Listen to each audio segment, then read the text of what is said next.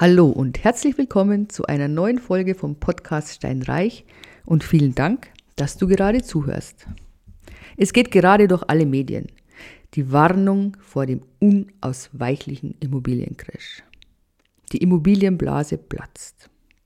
Egal, ob man ins Fernsehen schaut, ob man Zeitung liest, ins Internet guckt, ob das seriöse oder unseriöse Medien sind. Jeder hat was dazu zu sagen.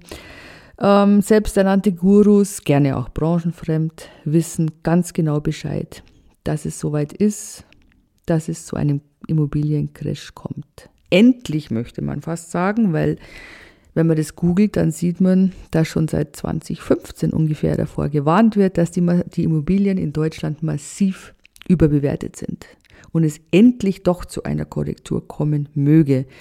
Ich meine, in Wahrheit war es so, dass seit 2015 bis jetzt die Immobilien höher gestiegen sind als von 2010 auf 2015. Was ist denn ein Crash überhaupt? Crash heißt doch, von ganz oben nach ganz unten innerhalb kürzester Zeit kommt es zu einem massiven Preisverfall. Und welche Ursachen hat so ein Crash? Meistens ist er äh, finanzpolitisch bedingt. Ich erinnere an 2007 an den USA.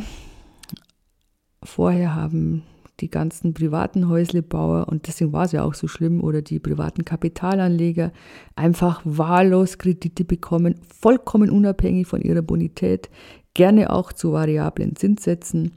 Die Banken haben tatsächlich nur an ihre kurzfristigen Einnahmen gedacht und ja, dann kam es, wie es kommen musste. Bei der Zinserhöhung sind sie eben dann alle ähm, ja, über die Klinge gehüpft. Bei uns ist es jetzt so, wir haben eine allgemeine Verunsicherung. Wir haben einfach diese Inflation, die extrem gestiegen ist. Ähm, wir haben den Krieg in der Ukraine, die Angst, dass dieser Krieg auch auf Deutschland übergreifen könnte. Wobei ich ehrlicherweise sagen muss, sollte das wirklich der Fall sein, dass der Krieg auf Deutschland übergeht, dann haben wir ganz andere Probleme als ein Immobiliencrash. Nichtsdestotrotz trägt diese allgemeine Verunsicherung dazu bei, dass der Markt äh, zögerlich reagiert. Die Zinsen sind natürlich raufgegangen.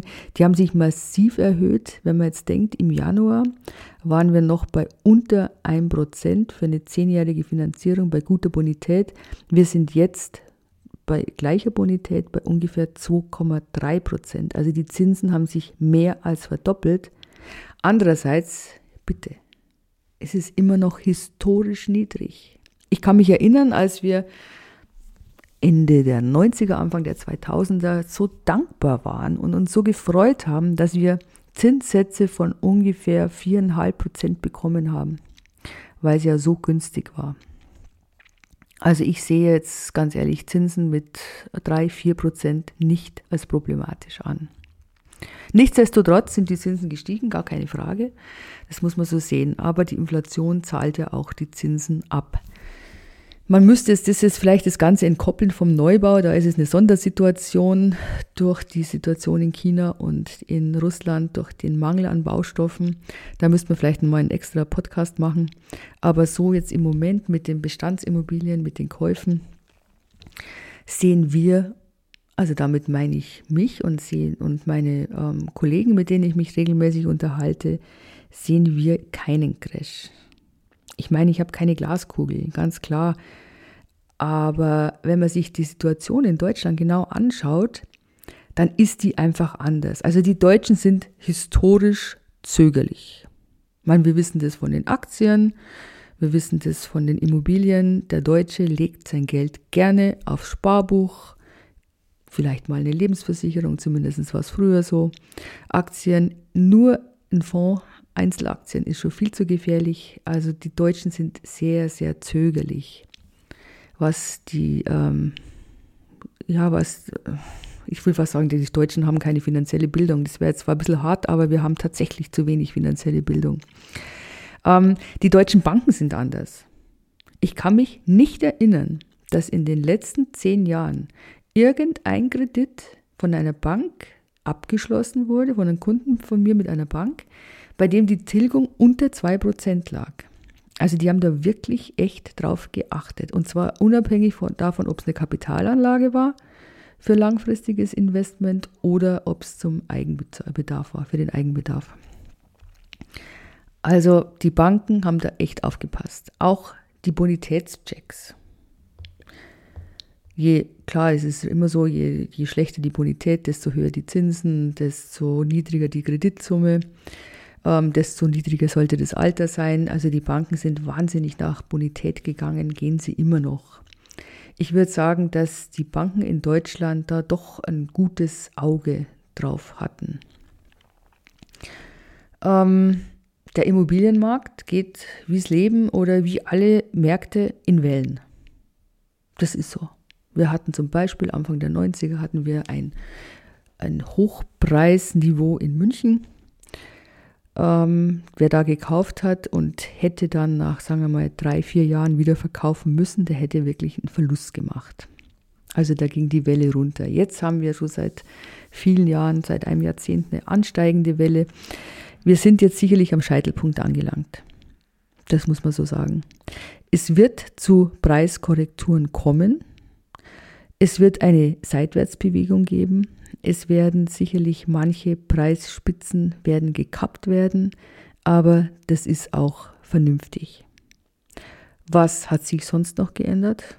Haben wir weniger Leute, die jetzt Immobilien haben möchten? Nein. Haben wir weniger Geld im Markt? Nein. Sind nach wie vor die Erben am Werk? Ja. Es ist einfach immer noch viel Geld im Markt, muss ich wirklich sagen. Und wir haben jetzt gerade die Vererbergeneration, die jetzt Geld bekommen haben und das anlegen wollen.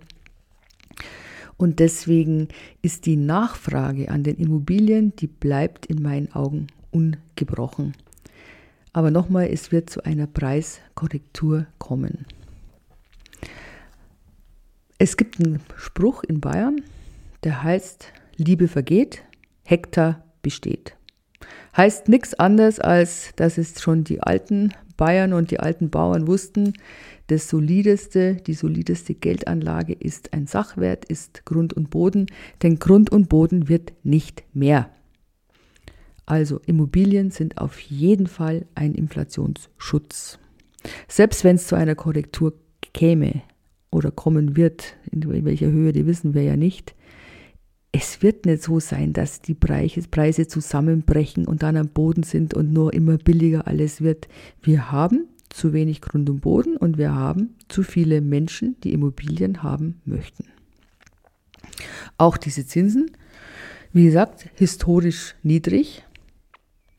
Wir haben jetzt momentan die Situation tatsächlich bei den Banken, ich habe es gerade beim Kunden erlebt, der sich eine Kapitalanlage kaufen möchte, der will finanzieren und bekommt aber interessanterweise nur einen Kredit mit der Laufzeit von zehn Jahren. Also der hat bei ein paar, Frank äh, bei ein paar Banken angefragt und die haben alle unisono gesagt, ja Gott, wunderbar, tolle Bonität, aber zehn Jahre als längstes.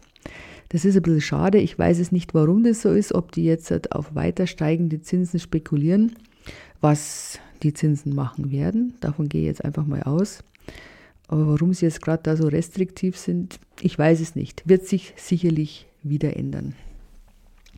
Was ist jetzt also wichtig? Intelligentes Investieren ist wichtiger denn je.